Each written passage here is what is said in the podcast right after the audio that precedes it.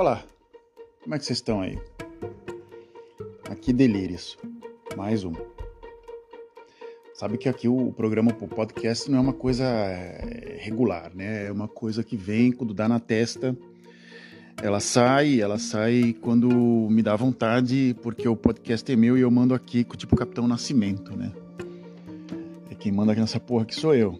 Então, como não tem equipe, não tem produtora, não tem ninguém que fala para mim, olha, você tem que lançar um podcast é, duas vezes por semana, ou, ou seja, sou pra lá de independente. O que eu falo aqui, não tenho rabo amarrado com ninguém, com, apenas com alguns ouvintes que me dão ideias, e a minha audiência, como uma, uma audiência baixa, eu acho que eu posso falar o quanto de merda que eu quero, que eu tô afim de falar. Então, essa aqui é a base do programa. Só que em vez de falar merda, eu falo, chamo de delírios, né? E eu vou agora partir pro delírio de hoje. Qual é o delírio de hoje? O delírio é: a vida é feita para quebrar tabus que seus pais construíram. É um, é um tema um pouco complexo né? É um, um tema bem complexo, porque faz de conta, eu venho de uma família conservadora. Meus pais eles têm uma base assim, de extrema conserva de, de um conservadorismo assim, às vezes um pouco patético, vamos dizer assim. Eu lembro que quando eu comecei a trabalhar, eu, quando eu comecei a a ter uma vida fora de casa, eu comecei a sacar que as coisas eram um pouco mais livres. A mentalidade era um pouco mais livre. Não haviam tantos tabus como era construído dentro de casa. As coisas pareciam coisas dos anos 50, às vezes assim, quando minha mãe comentava alguma coisa, ou umas coisas bem, bem atrasadas assim até em termos de em muitos assim de A a Z Porém, a minha mãe, ela tinha às vezes umas coisas assim, tipo, ela seguia algumas tendências. É, faz de conta, na época que a Marta Suplicy era uma pessoa muito conhecida é, nos meios de comunicação, falando de sexo, uma série de coisas assim, ela resolveu comprar um livro da Marta Suplicy, que era um livro até bem ilustrado, bem escrito sobre sexualidade é, em adolescente, mas não comentava conosco. O livro está livre, se você quiser, vai lá e lê. Porque eu não vou comentar isso com você. Né? Faz de conta, seu filho tem problema com drogas, em vez de você conversar isso com ele, então ele constrói um tabu e fala assim: olha, se você quiser se livrar das drogas, o livro está ali, é só ler, tá? Eu não vou fazer nada por ti. Mais ou menos isso que acontecia em casa, né? É, muitos poucos temas a gente comentava, como alguns tabus e coisas que eram famoso assunto polêmico, que acabou que eram assuntos assim que se a gente comentasse na janta, meu pai levanta, se levantava, saía andando sem, nenhuma, sem nenhum motivo e se irritava e não queria conversar. Ele queria que a vida dele continuasse como ela era e que ninguém o, interrompesse na, na carreira profissional dele, que ele não parasse para pensar em nós, que a vida dele era o dinheiro, era era como, como dizer assim, era, era ele era o homem, o, o, como é que fala? É uma palavra em português que agora me era o cara que era a base financeira da família, então ninguém poderia interromper ele. Ele era o motor da família. Só ele fazia as coisas. Então, se você o magoasse, magoava a casa inteira. É, esse tabu é uma coisa que me incomodava, me incomoda até hoje muito. Porque atualmente eu, eu divido as despesas, eu, a minha esposa também trabalha, né? Então nós dividimos as despesas, dividimos os horários de trabalho, dividimos os horários de lazer, tentamos é, fazer férias juntos ou coisas, mesmo que não dê certo, a gente usa sempre uma segunda alternativa pelo qual a gente consiga sair de casa e ir para algum lugar. Ou tentar, tentar se entender em algumas coisas. A gente não se entende em quase nem tudo assim, são maravilhas, como qualquer outro tipo de relacionamento. como era construído meus pais, o relacionamento, você tem que ter a tampa da panela que caixa em você e que seja tudo perfeito. Não, é muito difícil. Eu ainda tenho alguns desentendimentos com minha esposa, vou te falar a verdade, assim, não é nada. Eu tô quase 20 anos com ela. Porém, tem algumas coisas que não roda, que não gira, que não vai mesmo. Mas tem algumas coisas que rodam, assim, com uma facilidade tremenda, né? Que compensam uma coisa com a outra. Né? Um, uma, um lado que eu tenho ruim, eu consigo compensar com um lado que eu tenho muito bom e etc, etc, etc. Uma coisa que eu não via na casa dos meus pais, era uma coisa conservadora, era casado, não podíamos falar sobre traição, porque uma, uma, pessoa como meu pai não faria isso, que ele era muito nobre, porém eu não ponho minha mão no fogo. Né? É... a gente nunca coloca a mão no fogo por alguém. Então, pelo... então tem gente que fala, não, na minha, pela minha família eu ponho a mão no fogo. Eu não infelizmente eu, eu, cheguei a um ponto de que sim, eu, eu confio em algumas pessoas e são duas ou três na minha vida, né? Então tem tem tem coisas que eu vou aqui estar tá falando para vocês que são alguns tabus, né? Agora mudando de um pouquinho de assunto, assim, meio de me, me desvirtuei agora, porém eu vou continuar aqui na mesma linha de raciocínio. Um dos tabus, né, que meu pai falava assim, era tipo uma reunião em classe ou coisa do gênero. Se alguém falasse alguma coisa, se alguém estivesse explicando, sempre teria um idiota que faria uma pergunta estúpida e responderia a sua dúvida. Você não precisaria se expor, né? Eu sempre pensei muito nesse assunto porque hum, às vezes tem uma pessoa que está explicando tão mal, eu vi isso na escola técnica, quando eu fiz, é, quando eu estudei na escola técnica, tinha alguns termos assim, que muito, muitos termos técnicos e muitos termos em inglês, às, às vezes, e algumas abreviações, e de repente o professor não explicava a abreviação e saía falando sobre o assunto, e você decorava assim a coisa sem saber o que significava. Só que ninguém chegava e falava assim, Ei, professor, o que significa isso aí? SPR, DPD, que porra é essa, né? né? E de repente o professor não sabia explicar, porque ele tinha aprendido da mesma forma que a gente. E ele saía repetindo e olha, põe aí DPD e DPD é DPD, dane-se, né? Um professor nosso chegou a fazer isso, eu vou dar um, um parênteses assim, uma coisa muito engraçada, ele chamava Antenor, era um japonês, não me lembro, Antenor Shimamura, acho que era o nome dele, um professor de, é, de motores elétricos é, a gente tinha que calcular a espira de um motor. Espira são as voltas de, que tem material de cobre. E eram cálculos gigantes. E alguns cálculos eram. Tinham, tinham uma espécie de equações, assim, algumas coisas assim. E você tinha que ter muita concentração para fazer isso, porque se você errasse uma linha, você ou tirava 10 ou tirava zero. Né? E depois que você fazia a prova teórica, você fazia a, a, a, prova prática de acordo com o cálculo que você tinha feito. Então, as duas você tinha tirado 10 na prova teórica e zero na prova prática, porque o seu motor queimou, né? Ou na prova prática ele dava, um, ele dava uma ajudinha assim, falava: olha, você errou aqui, aqui, dava um 7, um 8, um 5, um 4, não um 0. Então, você tinha podia tirar 10 na prova prática e 0 na prova, na prova teórica. Era quase que impossível, né? Mas poderia, eh, tinha uma chance. Então ele explicava muitos termos pra gente. E como ele explicava muito mal, as pessoas se irritavam muito. No último ano eles se irritaram.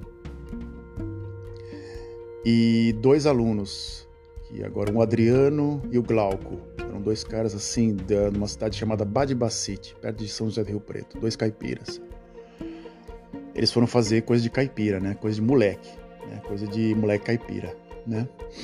Então, ele, meu professor, ele tinha uma belina, que era uma belina meio bem, bem assim nova. Ele tinha um ciúme daquele carro, né?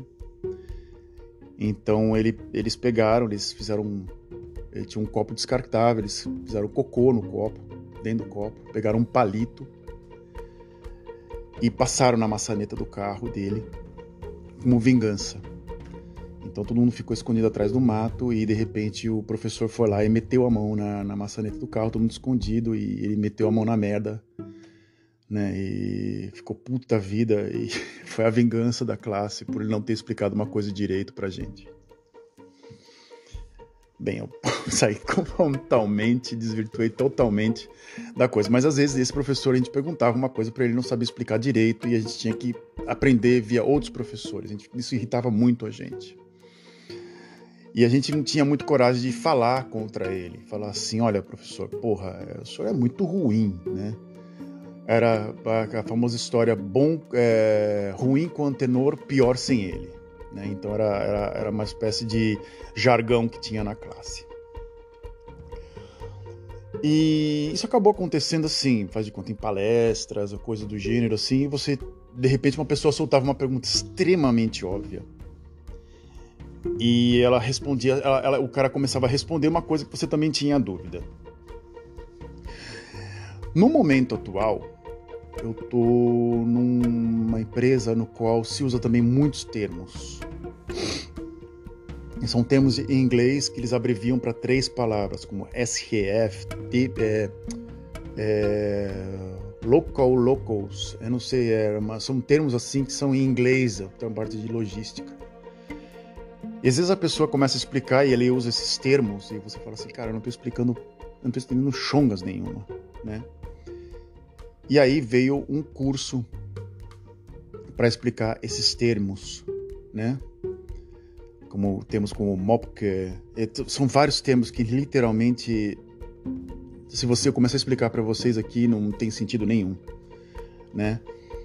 Eu fui duas vezes no curso e eu esperei, eu fiquei. Na primeira vez eu fiquei boiando, porque literalmente eram muitos termos e termos assim que eu não, realmente não entendi. E na segunda vez que eu fui, eu comecei a perguntar pro cara, porque eu falei assim: olha, cara, eu só posso ser um idiota, porque eu não tô entendendo o que você tá falando, né? Cara ficou indignado, né? E algumas outras pessoas falaram assim: pois é, eu também não tô entendendo. O que, que significa isso? E na primeira vez o cara deu uma aula padrão, na segunda vez eu alterei, eu, pela minha dúvida, que eu tava de saco cheio, comecei a me ter coragem e falar assim, cara, eu não entendo o que você tá falando. Literalmente o que você tá falando. Eu só posso ser um idiota. Não é possível. Eu acabei percebendo que outras pessoas que estavam na sala também tinham exato a mesma dúvida. E exato como se manifestaram porque eu me manifestei. É, sem querer, né? Eu, isso foi uma coisa assim. Eu acabei tomando a iniciativa e falando assim: peraí, cara, ou eu sou muito idiota, ou literalmente esse cara tá me explicando muito mal. Ou vai cair numa, num, num ponto ou vai cair no outro, né? Então, esse, esse, esse tabu que meu pai colocou, não, deixa uma pessoa perguntar aí que, olha, se ninguém perguntar, se fudeu. Né? Então você está jogando nas costas das outras pessoas se, se fuder. Então tome a iniciativa. Pergunte, não tenha vergonha. Alguém vai rir da sua cara, mas no futuro você vai acabar rindo da, da cara da pessoa que está rindo da sua cara. Porque ela não teve coragem de perguntar, porque ela não entendeu também. Né? E eu acabei vendo isso num canal de YouTube, num cara chamado Simon Sinek. Né? Parece cínico, Simon Cínico, não, é Sinek. É uma espécie de um cara, é um é um, é um cara que dá palestras sobre empresas, uma série de coisas assim. E ele falou basicamente isso. Ele disse que ele estava, ele falou que estava num, num, numa reunião com aspecto econômico de uma empresa e também é um, é um, é um, é um, um setor que fala muito em códigos ou coisas do gênero, né? e o cara começou a encher gráfico. Eu já sempre via isso em apresentação na, em algumas empresas, os caras enchiam de gráfico para ficar enchendo linguiça, né? Para mostrar que trabalharam duro, mas em si não tinha sentido nenhum do que o cara estava colocando ali, né? Praticamente apenas teoria e nada na prática. Esse cara pegou e falou assim: desculpas, eu não estou entendendo chongas do que vocês estão falando. E no qual isso acabou dando um efeito em, em, cadeia, um efeito dominó nas outras pessoas e falou assim: peraí, desculpa, a gente já está mais, mais ou menos uma, uma hora aqui ouvindo você falar, a gente não entende nada do que você está falando. Você pode, por favor, ser um pouco mais claro do que você está explicando? Então, às vezes, você toma uma iniciativa e essa sua iniciativa, essa sua indignação acaba virando um efeito dominó. Ou alguma pessoa vai falar assim: olha, se você não está entendendo, cara, desculpa, você deve ter algum, deve ter algum problema, porque eu estou entendendo. E a pessoa começa a explicar para você depois. Ou a pessoa, algumas, umas têm vergonha, outras não têm vergonha, coisa do gênero. Esse é um tabu no qual é, é, é, foi gerado pelo meu pai. Meu pai sempre falava isso para mim. Sempre falava. Não espera. Algum idiota vai acabar perguntando aquela dúvida que, que, que você vai acabar. Então deixa a coisa acontecer. Não. Tome a iniciativa. E tomar a iniciativa é uma das coisas que literalmente faz você construir sua carreira. Ela constrói a sua carreira. A iniciativa constrói a sua carreira mesmo. Ela pode ou jogar você num buraco, ou jogar você num, num, num, num, num degrau ou dois acima. Então, tome iniciativa. Não espere que a pessoa chame você porque você é um cara fantástico. Não, por favor, desenhe isso aqui para mim porque eu acho que o sua, o seu. Não, não espere isso. Vai lá e pergunte. Vai lá e fale assim: olha, eu desenho assim, assim, assado, eu tenho especialidade assado, assado, assim.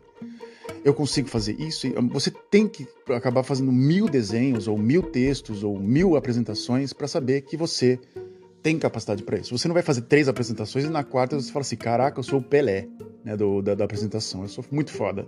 Não, o Pelé, para ser o Pelé, ele teve que jogar não sei quantas mil partidas pelo Santos e fazer mil e poucos gols né?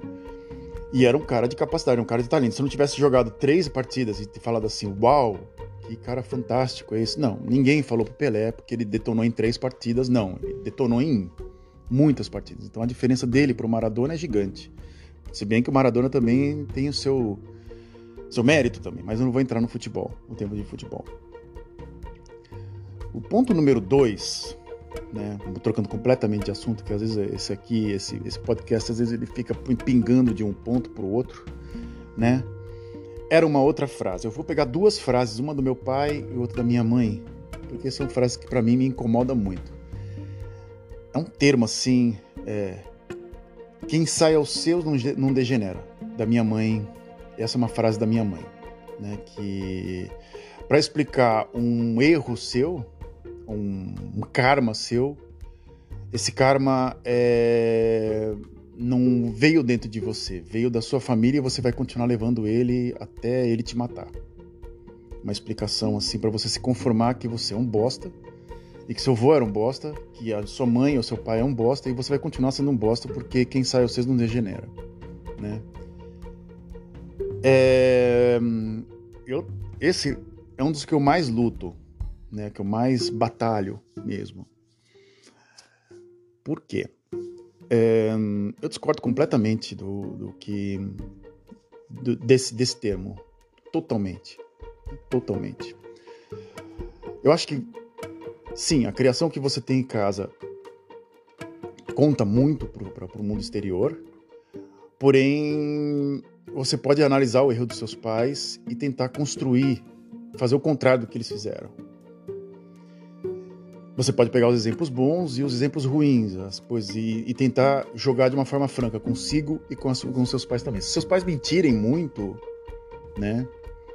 Contarem mentiras assim, de que eles fizeram isso, fizeram aquilo, e de repente os fatos mostram completamente o contrário, né? E você fizer o mesmo, aí tem alguma coisa errada, né? Você, eu não tenho tanto essa coisa, honra teus pais é da Bíblia, né? Tem que honrar os, os pais. não, eu tenho o meu. Eu, eu eu acho que eles se esforçaram muito, porém eu não preciso ficar toda hora ficar exaltando eles ao extremo, né? É... Acontece isso sim em muitos casos assim. Eu ouço às vezes alguns amigos comentando assim, até os mais religiosos falam que literalmente os pais são a base, aquela coisa bem conservadora. E os que mais exaltam os pais são as pessoas que mais cagaram na vida. Eu acho que tem uma coisa assim que eu acho é, muito contraditório. Pode ser que isso é um tabu que eu acabei de construir agora, por favor, né? não me levem a mal. É, porém, eu tenho alguns exemplos assim, de pessoas que falam, falam, falam dos pais e de repente fizeram tudo para os pais. Porém, a vida dela é um abismo, assim, é um, é um, é um precipício, né? E eu, eu, eu às vezes eu, eu fico checando algumas, algumas, algumas coisas que as pessoas falam e julgo demais também. Isso também é muito ruim. Né? Mas vamos lá voltar ao seu, quem sabe os seus não degenera, porque é uma coisa muito interessante. Você não tem só seus pais, você tem seus avós, você tem seus tios, e tem um tio seu que, porra, se deu bem, né, cara? É verdade, né? Ou um tio, uma tia, ou alguém, assim, que literalmente meio que pensou fora da caixa e literalmente conseguiu, tipo, acertou, acertou na, na, na, na loteria, né? Então, é, eu tenho uma, uma tia minha que se chama-se Maria Aparecida Carvalho Costa, né? E ela é do Mato Grosso do Sul. Ela toma chimarrão, né? Toma um mate, ela, ela morava perto, ela morava em Campo Grande, perto do Paraguai, né? Era uma tia bem, bem dura, assim, né? Ela era dona de casa, meu tio era mecânico, mecânico muito habilidoso, né? muito habilidoso, Silvio Costa, né? E ela ficou praticamente uns 20 anos só tomando conta da casa. Uma dona de casa, aquela clássica, assim, que eu tomo conta da casa, eu faço as coisas para casa e nada mais. É, minha mãe também, idem, né? Minha mãe também. Os filhos crescem e de repente você acaba tendo que pensar no que você vai fazer pro futuro. Você vai ficar só tomando conta da casa, você sozinha? Pô, é meio depressivo isso. É... Essa tia minha, ela, como ela tinha um aspecto um pouco religioso, católico, né, ela ia sempre todo domingo na missa. E ela começou a perceber que as pessoas investem muito dinheiro no casamento. Casamento literalmente é um, é um negócio fantástico para quem tem, para quem é, tá no meio assim, você como fotógrafo, como costureiro, como pessoa que faz festa ou coisa do cerimonial, fantástico, né? As pessoas tiram dinheiro de onde não tem para te pagar. E essa tia minha que ia sempre na missa acabou pegando, ela acabou pegando umas dicas da minha mãe de costura, ela fazia chinelo, ela fazia chinelo para você dormir de pano, né, com até um chinelinho até meio meio, meio requenguela assim, né? A única coisa que ela sabia fazer era chinelo. Ela comprou uma, uma, uma máquina para fazer chinelo. E ela fazia chinelo, né? E de repente ela resolveu arrematar roupas, assim, foi um salto do, do, do de uma ponta para o outro. Arrematar roupas de festa. Pessoa vinha e ela via lá e consertava, fazia umas coisas assim. A pessoa alugava a roupa. Ah, eu preciso arrematar, ó, dá aqui para mim que eu arrumo, né? no que ela começou, ela percebeu, ela começou a ver o corte das roupas, ela começou a fazer as roupas para as pessoas, com tecido, com uma série de coisas, já sabia onde tinha que ir. Então, ela tinha uma habilidade muito boa para fazer negócio, que ela aprendeu com meu tio, que é mecânico, né? Que tem uma habilidade muito boa, ele é muito bom mesmo, muito bom mesmo. E aí ensinou para os filhos, né? né? Só que ele não era um cara que sabia muito lidar muito bem com dinheiro, e os filhos, mais ou menos, né? Mais ou menos. E a minha tia sabe lidar com, com grana, mas vendo a, a mãe dela assim, nenhuma pessoa da família dela tinha essa habilidade. Ela acabou aprendendo por si só, né? Essa é uma exceção. E uma outra tia minha que também é a mesma, idem como ela, e, e ela se formou no magistério, né? na época que tinha a formação de magistério. E meu tio, eu tinha um outro tio que era técnico em eletrotécnica. Ele fazia vários negócios, é, revisava motores elétricos, montava, montava é, câmera, de, câmera é, de frigorífico, uma série de coisas, mas entrava o dinheiro e saía ao mesmo tempo, porque ele não tinha muita noção de economia. É, essa minha tia, de repente, viu uma brecha numa escola primária na cidade onde, onde meus pais moram foi lá, mandou o currículo, entrou e hoje é uma das professoras e coordenadoras do curso. Em 10 anos, cresceu assim, né? É uma das pessoas, é uma das cabeças da, do grupo. E se você for ver a família dela, ninguém da família dela tem esse, esse potencial. E outros também, pessoas que eu conversei também, como uma, um, um, um, bom tempo atrás, uma, uma menina que tocava é, contrabaixo no, na, na, sinfonia, na, na, na orquestra na orquestra jovem de, de da Holanda. Eu não sei se eu, se eu traduzi certo, né? Mas é uma, uma, é uma orquestra só com só com, com jovens de até 17, 18 anos, né?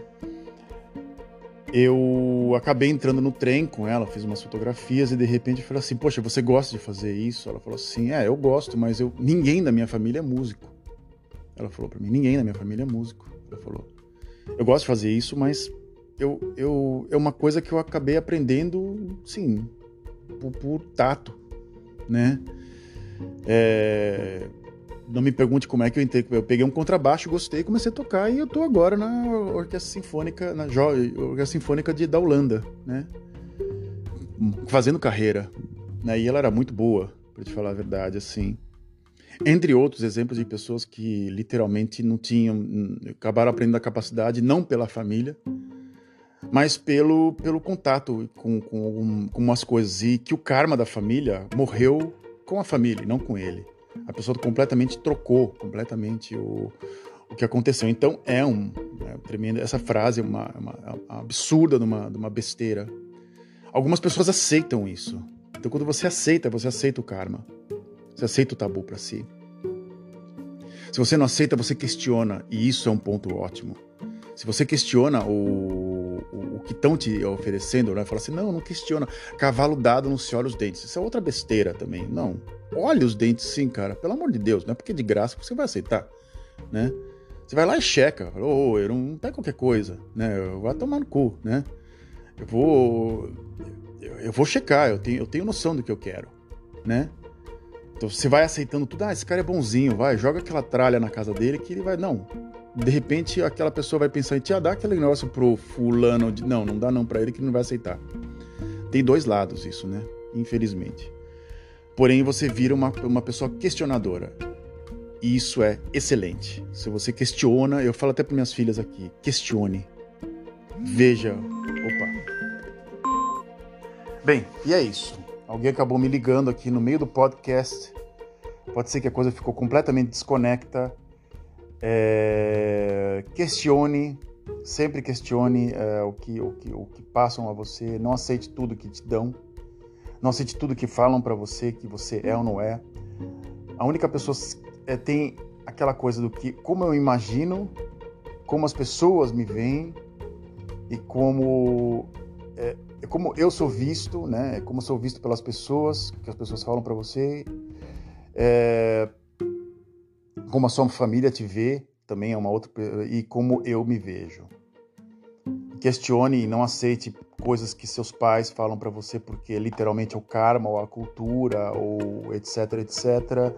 Não, você é uma pessoa que vem num país subdesenvolvido, é assim que se vive, etc, etc. Não. Você pode, você é uma pessoa maleável, você é uma pessoa que pode mudar. E é isso. É... Bola para frente. E a única coisa que não se muda Eu escutei isso de um, de um músico. É a única coisa que não, você não consegue mudar é a morte. Quando o dia a morte chega, não tem como escapar dela. É, não tem ninguém, não conheço ninguém que renasceu da, de algo assim, morreu e renasceu de jeito nenhum. Tudo termina com com isso, com, com uma pessoa falecendo. Então, quando você tem vida, você consegue é, retomar ela e se houver depressão ou coisa do gênero, bola para frente. Supere. Bem, um grande abraço a vocês. Não se conformem com as coisas que as pessoas falam. Bola para frente.